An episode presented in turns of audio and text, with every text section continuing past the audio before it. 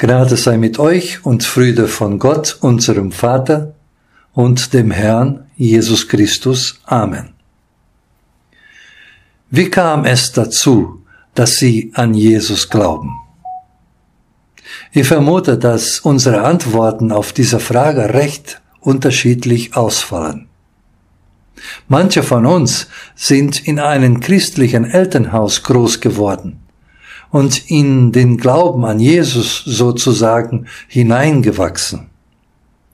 Andere sind durch eine Pfarrerin, einen Pfarrer oder durch den Religionsunterricht zum Glauben an Jesus geführt worden.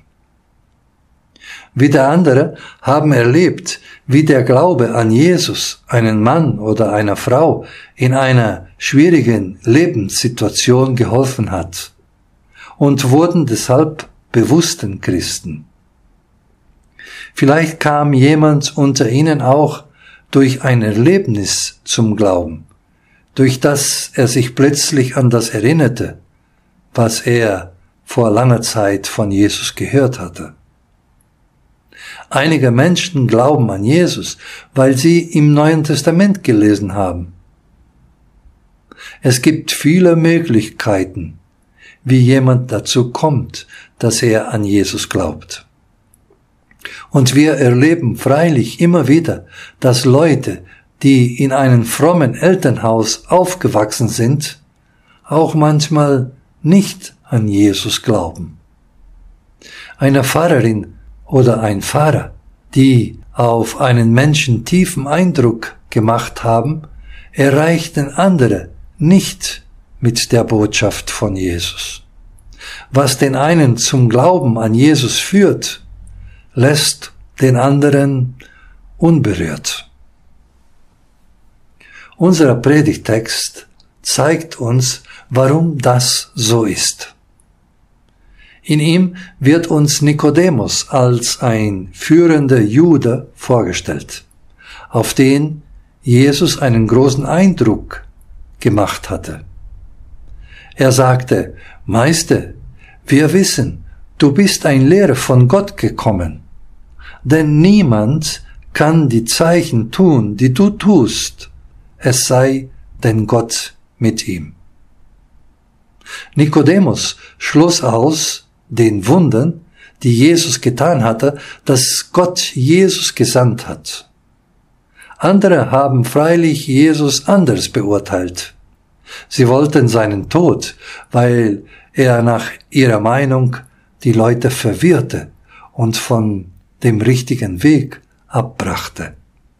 Aber in einen waren sich so ziemlich alle einig. Jesus war ein ungewöhnlicher Mann.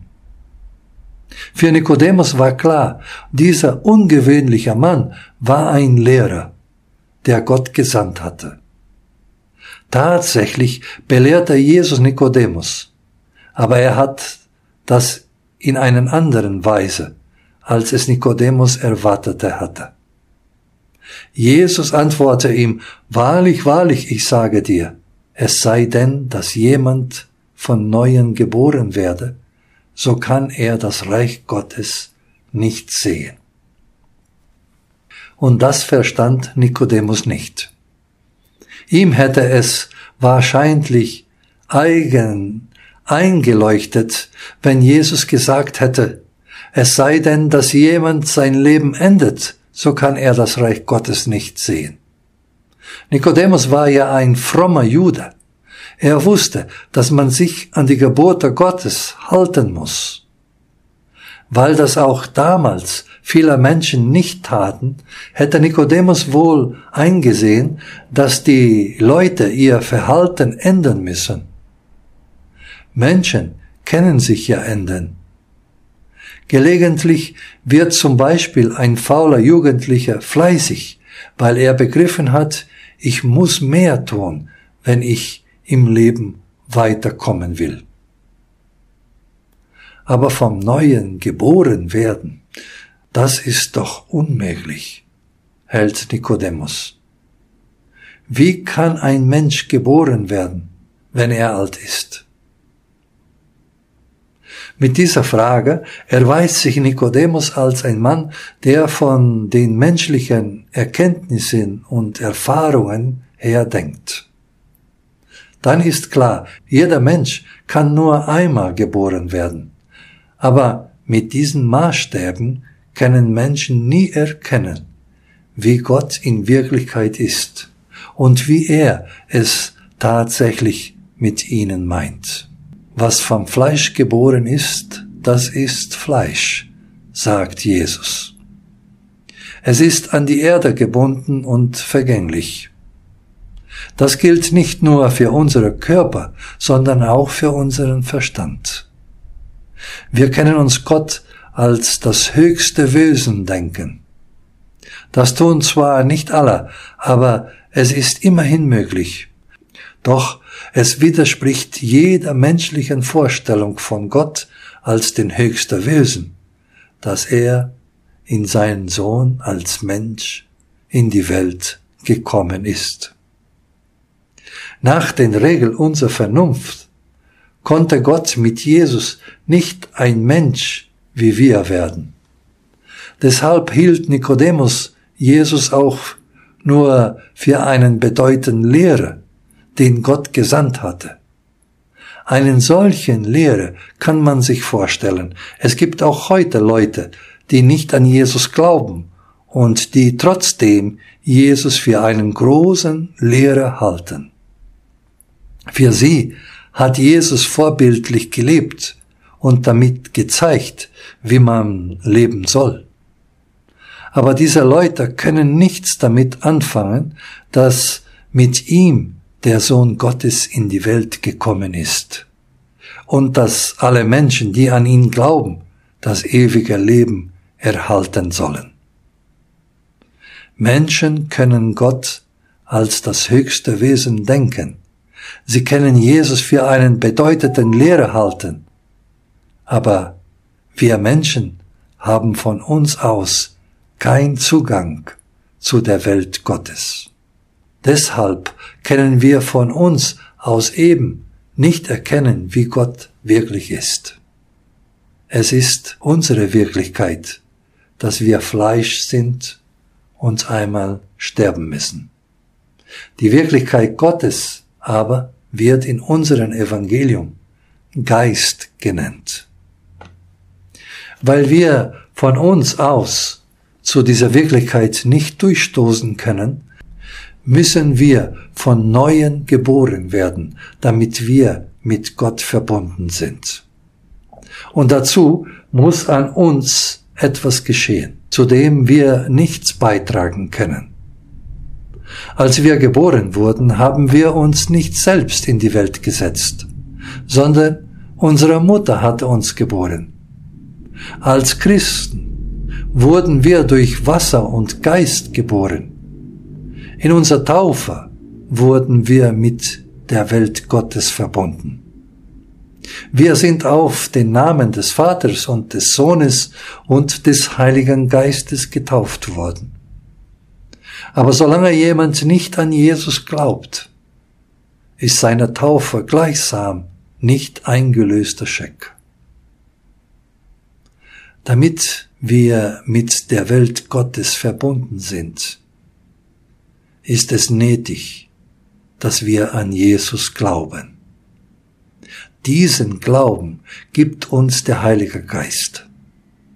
Deshalb müssen wir nach unserem Evangelium durch Wasser und Geist geboren werden, damit wir mit der Welt Gottes verbunden sind. Es ist somit eine Gabe Gottes, dass wir an Jesus glauben. Aber wie sollten wir auch auf andere Weise zu diesem Glauben kommen? Wir könnten doch nicht behaupten, dass wir Christen intelligenter sind als alle anderen Menschen. Es gibt sehr kluge Leute, die sich darüber wundern, wie jemand an Jesus glauben kann. Auch moralisch sind Christen nicht besser als andere Menschen. Es gibt Nichtchristen, die außerordentlich hilfsbereit sind und sich ohne Rücksicht auf sich selbst für andere einsetzen. Christen sind manchmal nicht die intelligenteren und auch nicht die besseren Menschen. Deshalb fragen sie manche, warum jemand eigentlich Christ ist. Mit dieser Frage wird schon in unserem Evangelium gerechnet. Jesus sagt hier, der Wind bläst, wo er will, und du hörst sein Sausen wohl, aber du weißt nicht, woher er kommt und wohin er fährt. Auch noch heute ist der Wind nicht greifbar und oft nicht berechenbar. Mit diesem Beispiel möchte Jesus deutlich machen, dass sich auch der Heilige Geist nicht greifen und berechnen lässt. Wir können nicht erzwingen, dass wir an Jesus glauben. Das können wir weder für uns selbst noch für andere. Deshalb glaubt der eine, der in einem frommen Elternhaus aufgewachsen ist, und der andere glaubt nicht. Deshalb reagieren Leute verschieden auf die Botschaft von Jesus, obwohl sie sie von derselben Mann oder derselben Frau hören. Weil er durch die Worte von Menschen wirkt, haben wir die Aufgabe, die Botschaft von Jesus so gut wir es können, an andere weiterzugeben. Dass der Glaube an Jesus ein Geschenk Gottes ist, ist kein Freibrief für Trägheit. Aber diese Einsicht bewahrt uns vor der Illusion, dass unsere Kirche in der Gottesdiensten überfüllt sein wird, wenn wir uns nur genügend anstrengen, für Jesus zu werben. Wir müssen es schon Gott überlassen, was aus unseren Bemühungen wird. Und ich denke, das entlastet uns.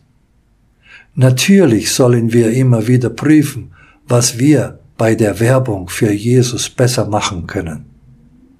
Aber es hilft nicht weiter, wenn wir uns dauernd selbst vorwerfen, dass wir alles falsch gemacht haben müssen, weil wir unseren Glauben nicht anderen vermitteln konnten.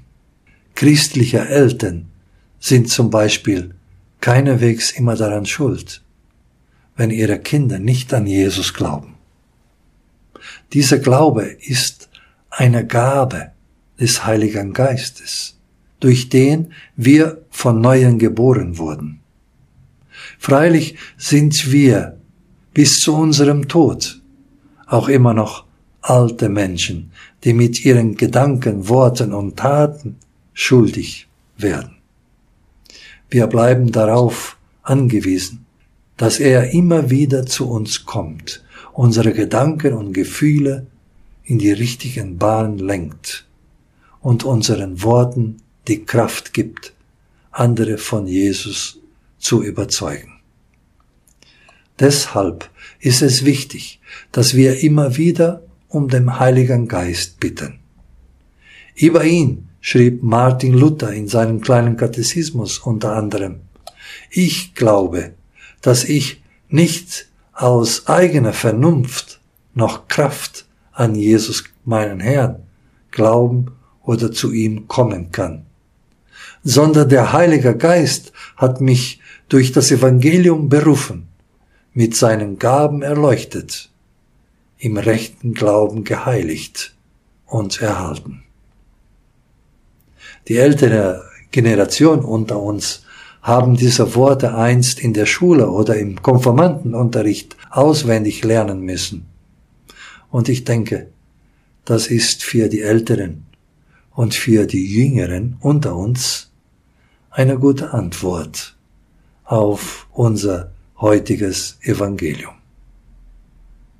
Gnade sei mit euch und Friede von Gott, unserem Vater und dem Herrn Jesus Christus. Amen.